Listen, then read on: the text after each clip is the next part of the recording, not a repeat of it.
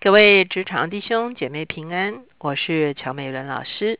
今天我们来到了约珥书的最后的一段经文，就是约珥书的第三章十二节到二十一节。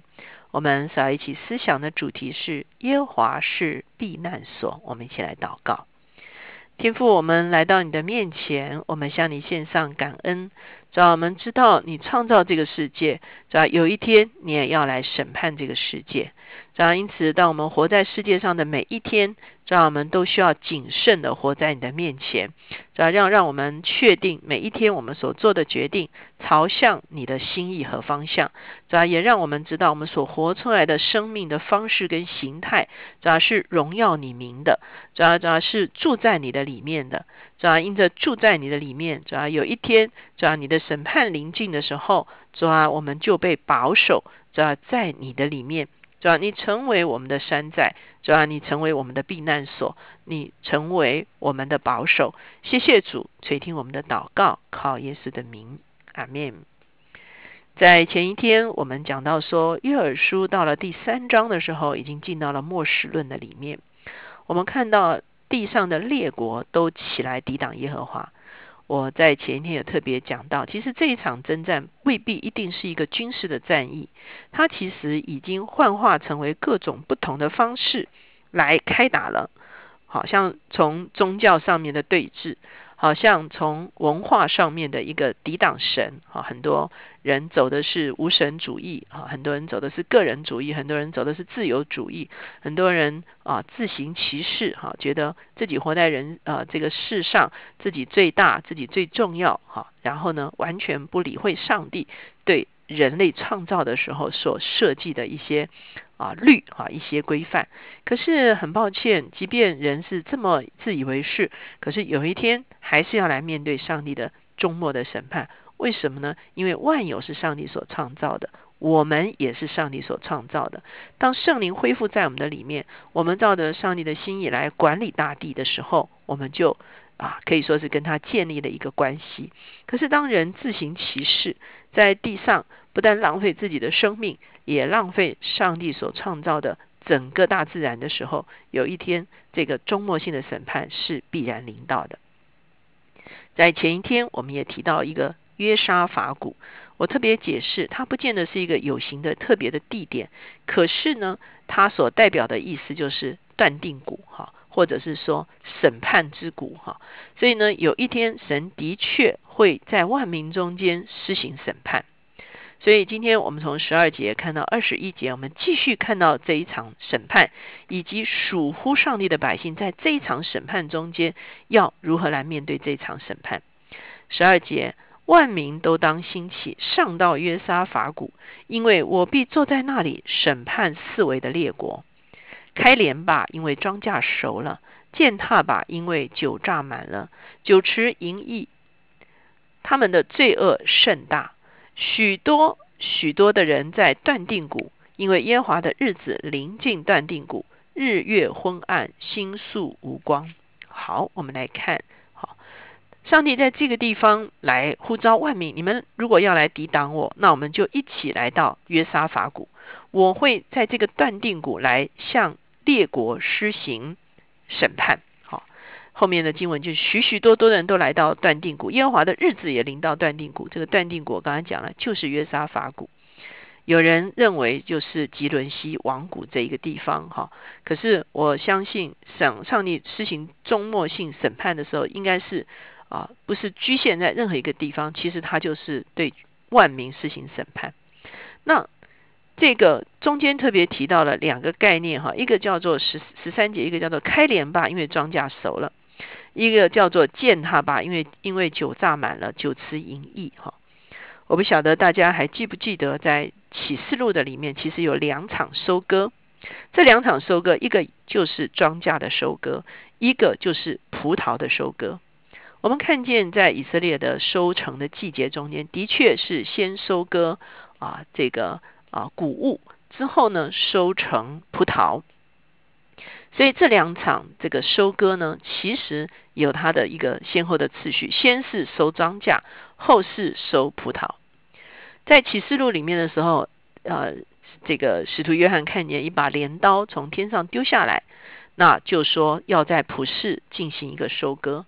我们如果思想到耶稣基督在福音书所说的时候，其实这是一个灵魂的收割，这是一个许许多多的人可以被收割以后放在仓里面被保存的一个收割。好，所以在这个地方说开镰吧，因为庄稼熟了。第二个呢，践踏吧，因为酒榨满了。启示录里面讲到这个收割葡萄的时候，却是一个很可怕的倾向。这个葡萄被收割之后，其实就会丢在酒榨里面来啊踩踏。好，我们知道要。榨酒，那古代榨酒呢，其实就是用人呢的这个脚呢下去踩哈，而且是大家一起来踩，踩完之后呢，酒池就盈溢哈。为什么？因为他踩的时候是啊，在一个石槽的里面，那石槽有一个洞，那这个呃葡萄汁踩出来就会沿着洞流下来，留在一个酒池的里面，这个葡萄汁就被。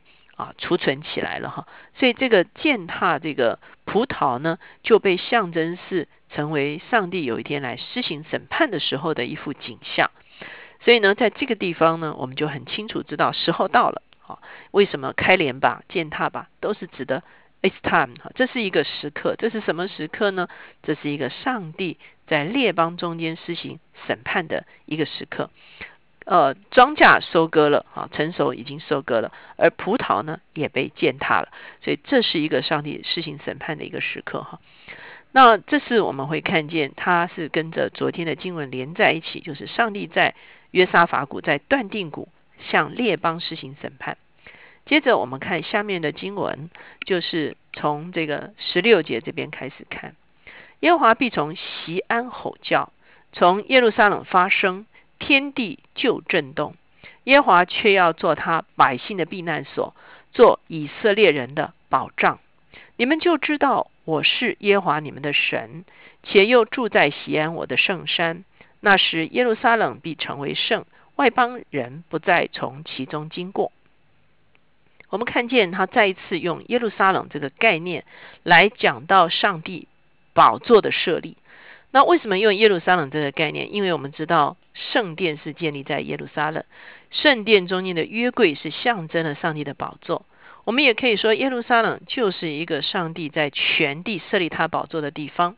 因此，为什么会说是在约沙法谷上帝施行审判？因为耶耶路撒冷象征的就是上帝设立宝座的一个地方。上帝会在他的宝座上向列国哦吼叫，列国都。啊，要臣服在他的审判中间。可是呢，对于他属乎他的子民，虽然在这个地方讲到是啊以色列人，可是我们知道，其实今天我们可以，因为这是旧约哈，所以他特别真的针对以色列人。当然，我们相信以色列人是在这个中间。可是今天我们也可以说是属神的子民呢，同样经历这件事情，就是在上帝施行审判的时候，他的子民是被保护的。所以他在这个地方说，耶和华做他百姓的避难所，做以色列人的保障。这个避难所和保障指的都是一个护卫哈，也就是说，当这个全地的审判施行的时候，我们却被保护了。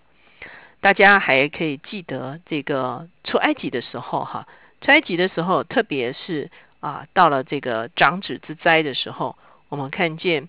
这个这个灭命的天使在全地哈，让法老的长子啊，埃及百姓的长子，甚至牛羊的头身都被毁灭的时候，可是呢，以色列人却因为有这个啊，这个这个可以说是逾越节羔羊的血涂在门楣上，这个这个灭命的天使就逾越过他们。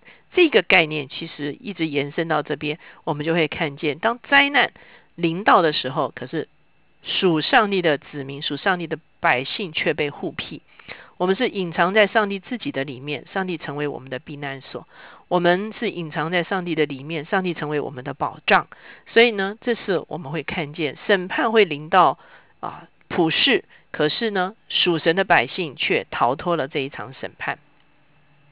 所以呢，接下去他继续用耶路撒冷的一个啊概念来描述。属神的百姓与上帝同住，哈。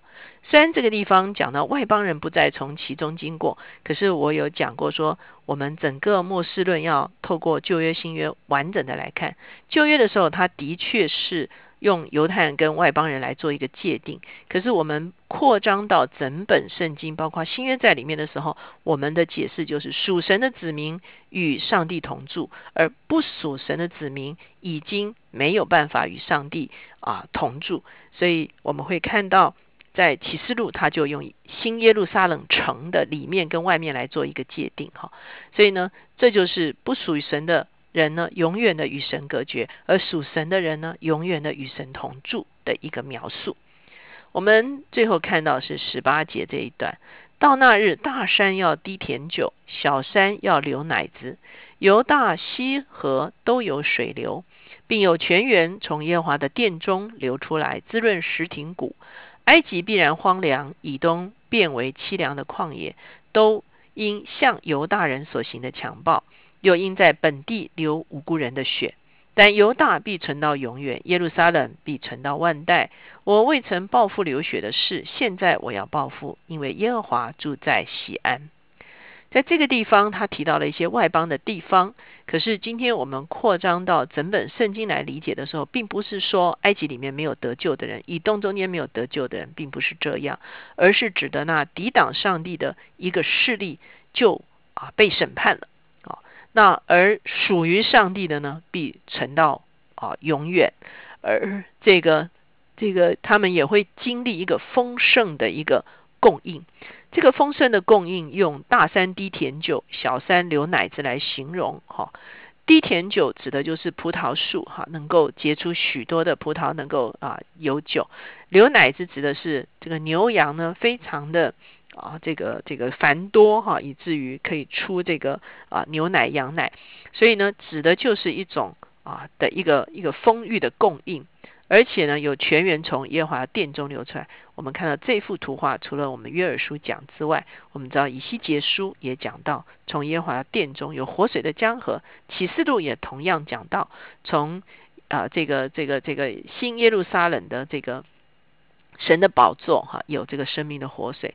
所以呢，这些我们啊加在一起的时候，我们就知道神重新把那复活的生命。那个永恒的生命永留在属他百姓的一个中间，所以呢，啊，我在前一天也特别讲到，啊，这个末世论呢，好像散落在不同的书卷哈，我们需要把它一片一片捡拾起来，拼凑起来，才会是有完整的一个末世论。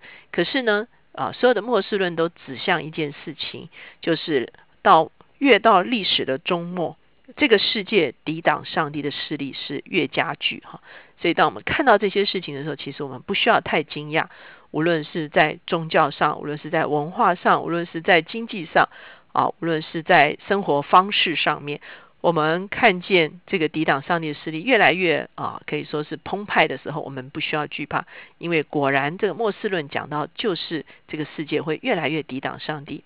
可是我们不需要惧怕，因为上帝仍然掌权作王。那我们唯一能做的是什么呢？啊，很多时候弟兄姐妹问我问我说，什么是一个最后的征战呢？我说，最后的征战其实只有一件事情，就是守住真道，就是我们守住真理，而且我们活出真理，就是我们与上帝一同征战。我们选择真理，我们活出真理，而且我们宣讲真理，我们就已经参与在这个幕后的征战的里面，而且我们不需要惧怕，因为我们知道这一场征战，上帝终必得胜。我们一起来祷告，家主，我们来到你的面前，我们向你献上感恩，主要谢谢你，主要你仍然统管万有，因为万有都是你所造的。我们也是你所造的，我们原本应该照着你的心意，主要在圣灵的引导之下，主要来治理大地，来荣耀你自己的名字，也让我们得着祝福。主要可是当我们悖逆的时候，主要我们活在仇敌的权下，你借着耶稣基督的血买回了我们。我们一旦明白真理。我们领受圣灵，我们有了印记，我们属乎你。我们用你的眼光来看人类的历史，看见主啊，这世上的确是抵挡你的势力越来越澎湃。可是我们没有惧怕，我们愿意守住真理，我们愿意活出真理，我们也愿意见证真理。主要让我们在真理的里面与你一同，主要参与在这这一场。终末的战争的里面，主要我们不惧怕，因为我们知道你终必得胜。主要这个抵挡你的世界，有一天主要要在你的审判之下，可是我们却得以逃脱，我们却因为住在你的里面，以你为我们的避难所。主啊，有一天我们就要永远与你同住，来领受你那永恒的生命。谢谢主垂听我们的祷告，靠耶稣的名，阿门。当我们看约珥书的时候，我们说它是一卷小书，可是非常强而有力的，让一些很清楚的信息能够重新来建立我们的很多的啊对真理上面的认识。那下一周开始呢，我们就会进到一卷新约。我们会来看新约的保罗书信中间的以佛所书，我们会用两周的时间来读以佛所书，求神来帮助我们在真理上一步一步被建造起来。